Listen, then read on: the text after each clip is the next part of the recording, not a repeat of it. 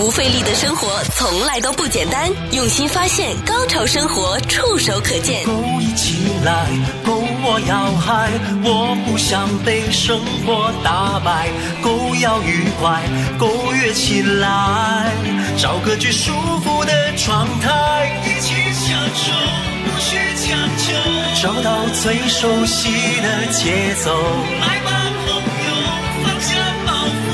回到你我那个年代。时间太长，不，需要暂时停下来，找到对生活的态度，享受最高潮的生活。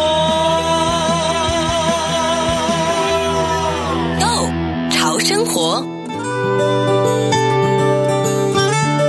欢迎来到《购桥生活》，我是小伟，还有生活达人 K Y。Hello，K Y，你好，小伟你好，所以旁边的朋友们大家好。对比起冷了就要添衣服，热了就要穿薄一点啊。那有一些事情是理所当然的，想都不用想。那关键就是说你穿的多，那这个多是因人而异了。有的人说我多穿一件就是多了，那有的人我要穿两三件才叫多，有的人呢要脱光了才叫。就是啊，我没有被热到。有的人就说啊，我穿的轻薄一点，那已经非常的避暑了。但有一些事情就真的是模棱两可的，比如我们今天要跟大家首先讨论的一个：早餐前刷牙还是早餐后刷牙？这个其实可以说是很好玩的家常话题，但其实背后也有一些科学的依据。现在大家感觉寒冷，因为今天是立冬，立冬了。立冬其实也有一些习惯，吃什么？我不晓得小伟你们老家有什么习惯？我很多国内朋友都说今天要吃这个啊、嗯、糯米饭，因为这样的话是可以暖身啊。那么如果广东人的话加一些辣味的话，就特别的煲仔饭嘛，所以说。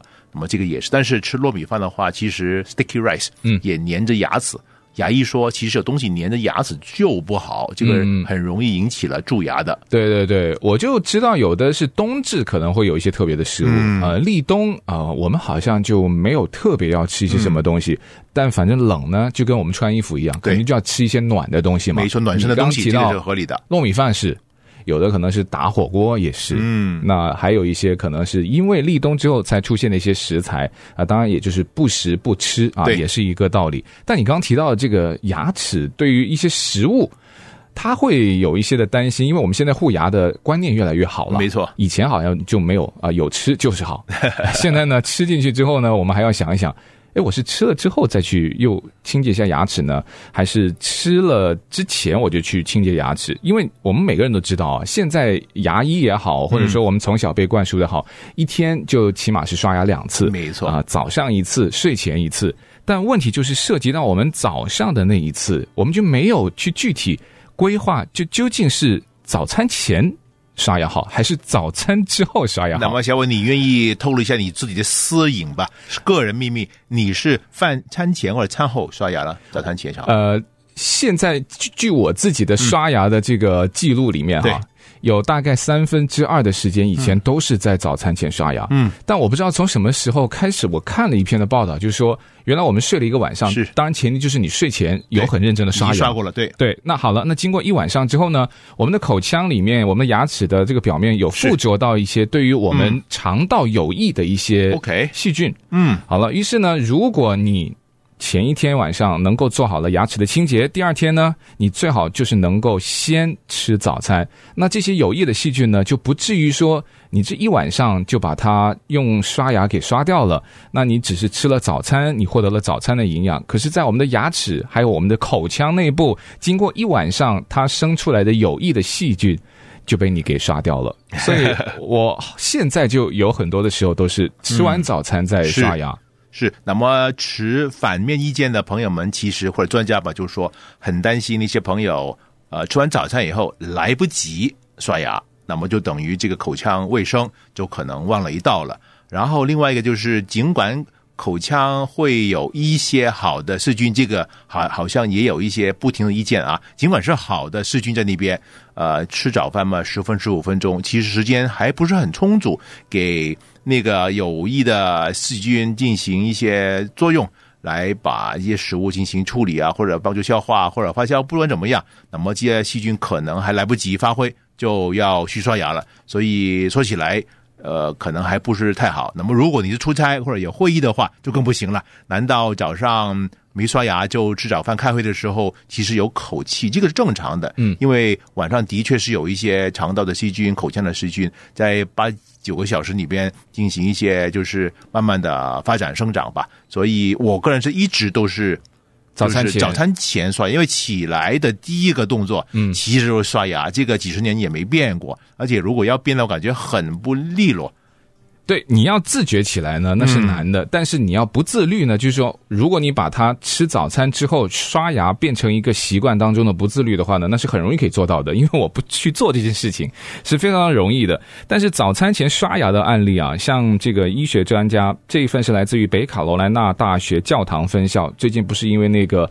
呃，那个什么公平议案也蛮出名的这个学校哈，北卡州。对，那他的这位的儿科牙医还有微生物学专家，他最近就做了一个这个非常有趣的一个分析。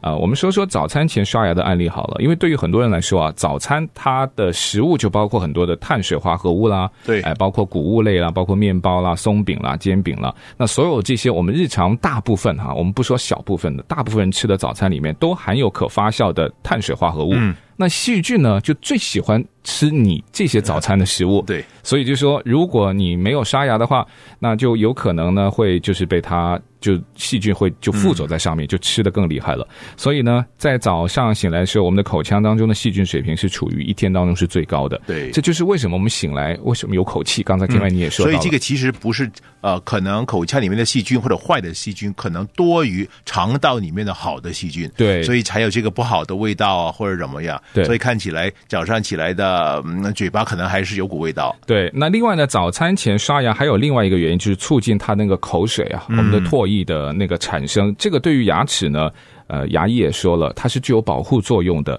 因为它的这个口水是可以通过沉积细菌，呃，在一夜之间吃掉的矿物质，然后反过来呢去强化我们的牙齿。那它是还有一种叫呃碳酸氢盐，它是可以中和我们口腔当中一个晚上的酸度。还有一个额外的好处啊，因为我们现在大部分用的牙膏都是有那个含氟，对对，有氟化物的，对，对，那它也会通过强化我们的牙的那个油脂，还有这个中餐、早餐当中的那个食物的酸性，嗯、所以让我们的牙齿呢会更能够抵抗这个蛀牙。所以，呃，如果你都是在这个早餐前刷牙的话呢，那这些就是可以让它能够起到。天然的，就是说，除了你平时的一些习惯之外，它对于它的一些成分也会起到一个保护作用。其实我特别喜欢你说的第二点，就是它会啊、刺激口腔分泌唾液。这个唾液除了能够帮助护理牙齿以外呢，其实也有一部分就是让你这个口腔肌肉怎么样都都醒来了，唤醒了，热身呢，让你进行享受这个早餐的时候，可能身体状态更好。因为其实现在都知道了。用餐的时候啊，其实整个身体都在发挥作用，脑袋会因为眼睛看到美丽的食物、香喷喷的食物以后呢，分泌唾液。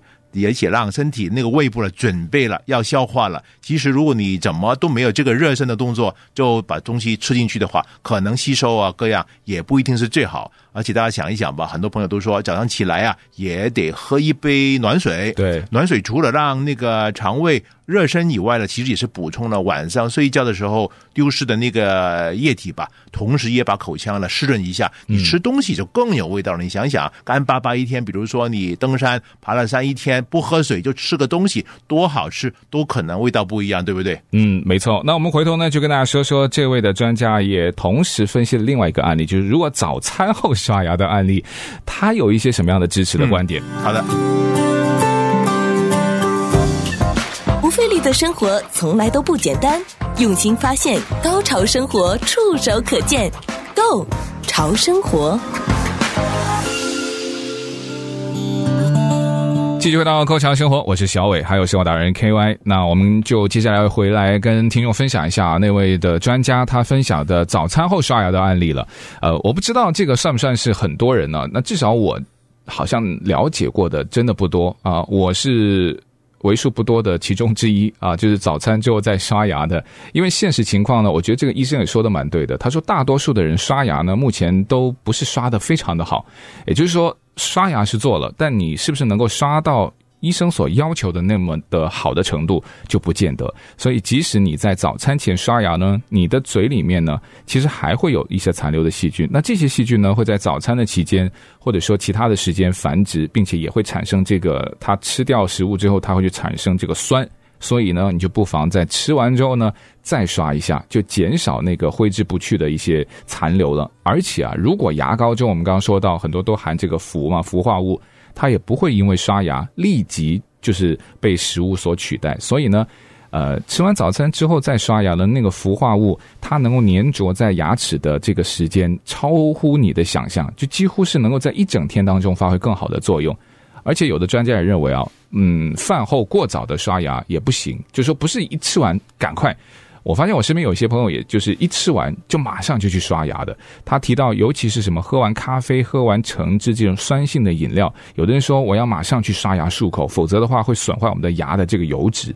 但这个有没有损害？他说是有，但是呢，它实际的损害非常非常的小，它不会真正影响牙齿的健康。所以呢。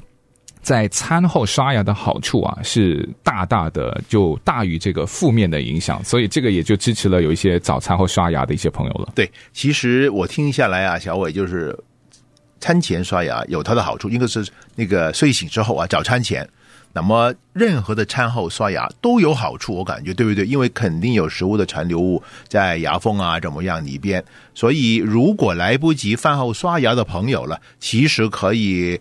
呃，多喝几口水，嗯，让口中的残残留的食物以及它那个细菌生产的那个酸性的东西了，尽快被中和掉，或者是稀释掉。对，这个也是个方法。也其实为什么啊、呃，我们医生所说的每天多喝呃要六到八杯水，对不对？其实不，我个人感觉不单单是补充身体的体液，也有让口腔比较健康的这么一个窍门。我自己出差的时候啊，我特别有一个观察。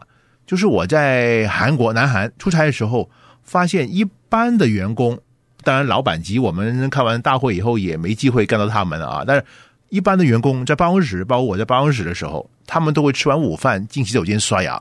这个不是一个两个案例，就好像人家的国民口腔卫生到了一种就是平常人的习惯。这个我在其他国家非常非常少见的。我还有一个习惯，就是如果坐长途飞机。我还是会坚持到这个，呃，你想想，在机舱里面嘛，嗯，不管什么舱等，它的洗手间都非常的有限空间，但我还是坚持会去稍微刷一刷牙，嗯，我就觉得这个不是说要做给谁看，就因为你那个口腔，你睡前没有去刷，或者说你准备下飞机或者睡醒之后啊，对，你就是没有那种醒了的感觉，而且你会觉得。很清新的感觉啊！对，我就觉得身体好像好多细菌，好像没洗澡。但是这个又会不会是跟华人朋友跟非华人朋友的就说到洗浴的习惯？嗯，因为很多华人，我想十个里面九点五个吧，如果睡前不洗个澡，睡不着，对，一身脏脏的。但是我们有身边有多少非华人朋友，他们基本上是当天。不洗澡睡觉，嗯，第二天醒来才洗澡，对，对不对？这个好像这个 morning call 一样，这个我个人是接受不了的。所以我的方法其实是，如果是真的很繁忙或者有其他的原因。睡前肯定会洗浴，然后醒来也会洗浴，真的唤醒自己了。特别早上要开大会或者董事会的时候，这个是很好的 wake up call。对，我有的时候呢，会尤其是夏天天气热的时候，尤其在外面啊，可能睡的床又不是自己家的床的时候呢，我通常就是临睡前洗一次澡，然后起床以后出门，然后再洗一次澡，就这样觉得。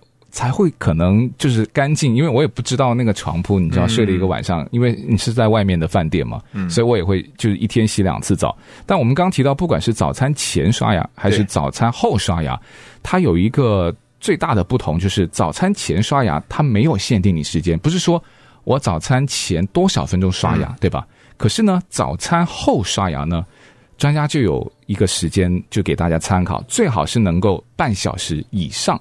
因为呢，如果不是的话呢，因为我们通常啊，早餐都会吃得非常的快。我们说的快，它相对于中餐跟晚餐，对，早餐呢，相对它完成的速度会比较快了，就可能半小时之内啊，嗯、一般哈。那所以呢，这还不足以造成这个大量的伤害，所以呢，就尽可能三十分钟之后再刷牙。那既可以保留了一些就是食物，刚才说有一些东西它会留在里面，它会产生一些对你这个牙的那个牙油脂啊有好处的一些东西，但是呢，又可以在三十分钟之后呢刷牙刷掉一些呃，你可能不需要在那一天去保留下来的什么早餐的食物残渣，就给它把它清。掉，那就是既能够享受到呃，就是在食物带给我们的一些好处的同时，也可以呢清除口腔中你因为吃了早餐嘛，它会留下异物。那如果会有异物的话，那那一天的口气也会很难过。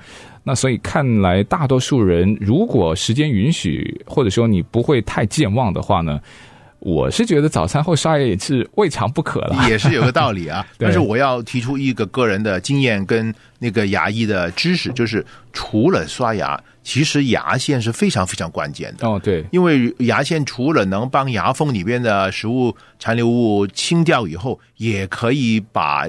牙肉跟牙齿之间的缝那边进行一个清理，这样的话对整个口腔的卫生有大大的帮助。对，那最后呢，就是其实你要哪一种的习惯，其实专家都说了，科学文献都没有达成共识的，就是说你怎么做都可以。而且两种方法都没有百分之一百的证据证明说它只有什么好处，然后那个就是肯定是不好。所以呢，最重要的问题，你是问自己一个问题，就是哪一种的刷牙习惯会让你能够保持健康的刷牙习惯，不至于忘掉刷牙？你如果问了自己这个问题，有了答案，那你就把那个答案，把那种方式，然后纳入到你的日常生活，而且最重要的是坚持下去。生活从来都不简单，用心发现，高潮生活触手可见。Go 潮生活，享受最高潮的生活。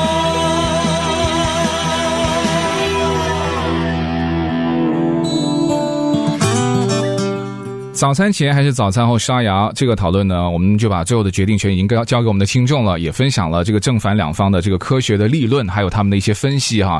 那由此可见，其实牙齿真的很重要。如果你觉得这个也是对的，那我证明每一个人对于牙齿的这个关注度呢，已经是非常正确的，因为牙齿太重要，太重要了。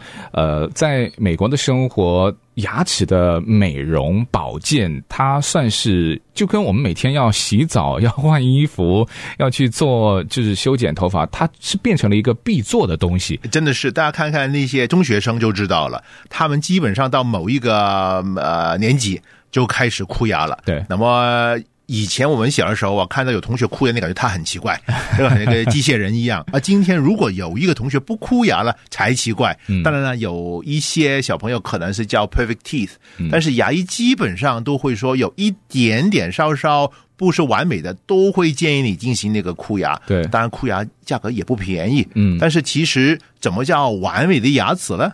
那我觉得我是因为我的孩子要去箍牙的时候呢。呃，我就还了解到，箍牙原来有的牙齿空间不够啊。嗯，你如果是可以戴牙套，或是你要去矫正，那但是呢，可能在他成年之后，他指的是十六岁再往上以后哈，嗯、他的牙齿又会长回去。是，所以呢，那医生就会像我们家有两个孩子，就是把上下各两颗，嗯、就是拔掉，拔掉。嗯。我我以为是一个个案，然后我后来问了身边很多的朋友，嗯，那医生也告诉我，他说这个很普遍，因为你牙齿不够空间，嗯，你与其现在你要去矫正，好，那可能维持个很短的时间，到他再往成年长的时候，他又会恢复原状。他说这是你想要的结果吗？我说这好像也不是啊，性价比也很不高吧？那我们就想想，我们这个年代是以及我们祖上的父母啊，那些呃。呃，正呃，祖父母等等，他们的牙齿是不是比较漂亮啊？这个我想也很难说，因为那个时候的确，呃，牙腔的护理呃不是很完善，所以可能还没看到他们牙齿是否 perfect，已经很多蛀牙、烂牙掉掉了，所以这个也有缺钙的问题了，对，对不对？对。但是反过来说，英国有一个牙医啊，他进行很多很多的研究，他毕生的那个归纳跟推论，他说现代人其实是吃东西吃的太精。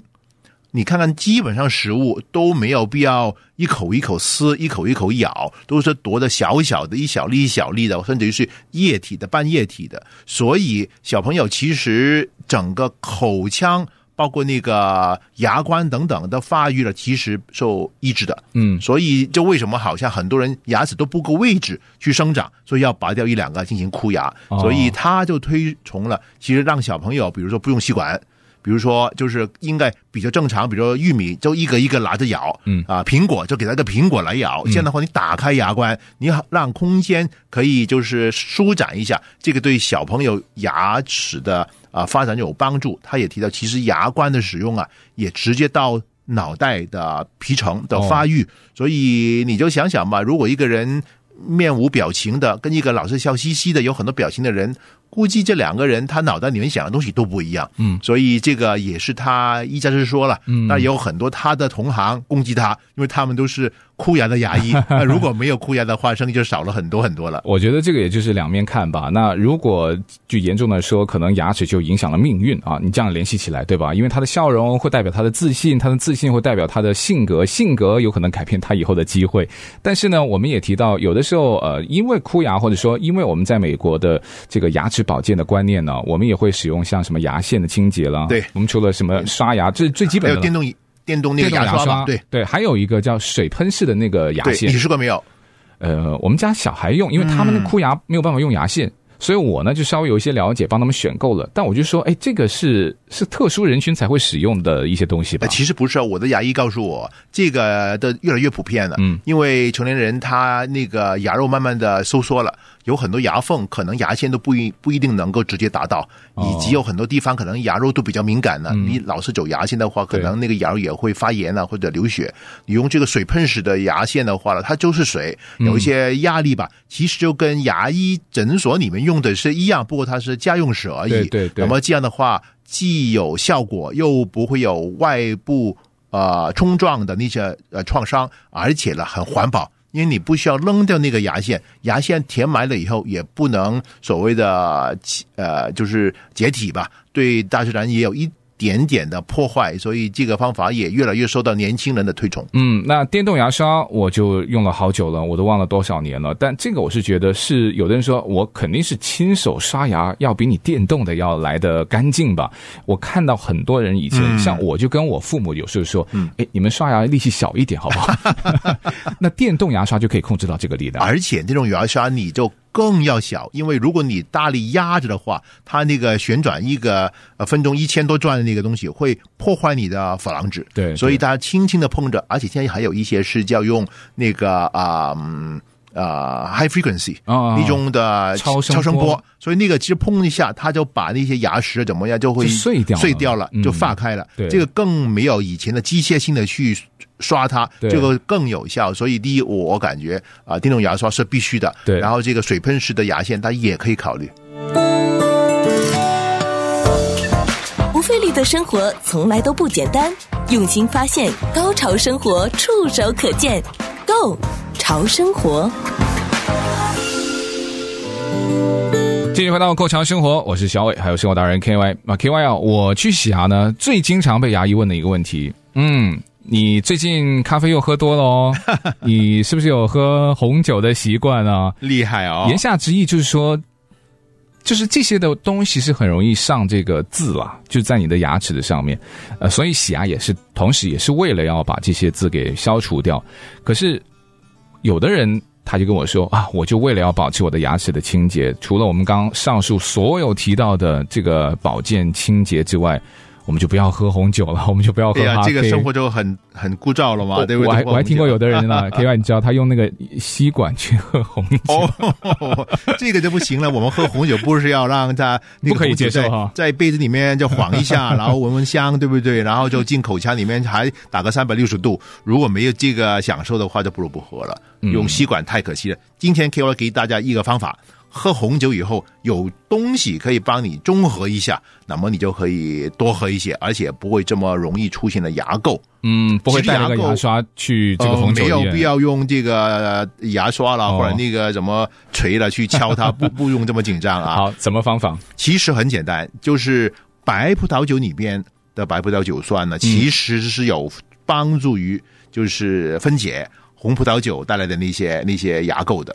所以大家其实如果愿意的话，可以留一口白葡萄酒，因为假设你跟 KY 一起吃饭吧，有香槟、白葡萄酒、红葡萄酒一套东西出来，然后喝完以后。最后离开以后，可以再小小的一口白葡萄酒，嗯，不管你是漱漱口也好，吞掉也好，其实它有帮助于，就是中和一下红葡萄酒带来的牙垢。那么这个方法不是很简单吗？嗯，这个方法倒是可以考虑，但有没有说什么特定的什么地方的一些什么白葡萄酒？没有的，真的没有，因为这个其实就是白葡萄酒本身的化学的成分而已。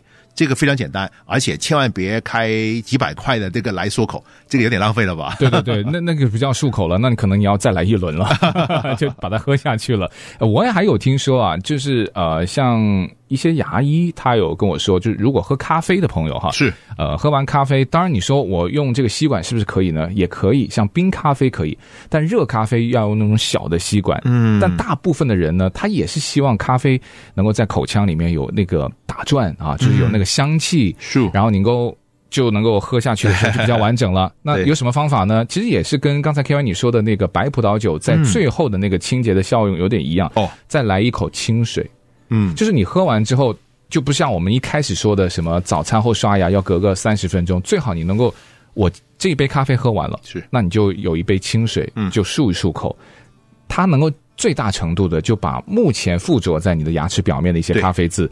就基本上就八八九九了。对对，其实也是起了一个清除吸吸的作用。嗯，这个本来就是应该做的，对而且这样的话，口腔就没有什么残余物，或者是牙缝当中的那些食物，以后再开会再聊天也不会有很大的。口气的味道，这个其实是很必须的。除了口腔卫生，也是社交的一个礼仪啊。对，但刚才我们最后提到这两种方法，一个是饭局酒局的时候，嗯、那可以自备一小瓶这个白葡萄酒，是不是可以这样做？因为你像我喝咖啡，我倒是可以问咖啡店拿一小杯的水，对吧？对，或者说啊，我们平时身边都会带了一瓶水的。但像这个吃饭的时候。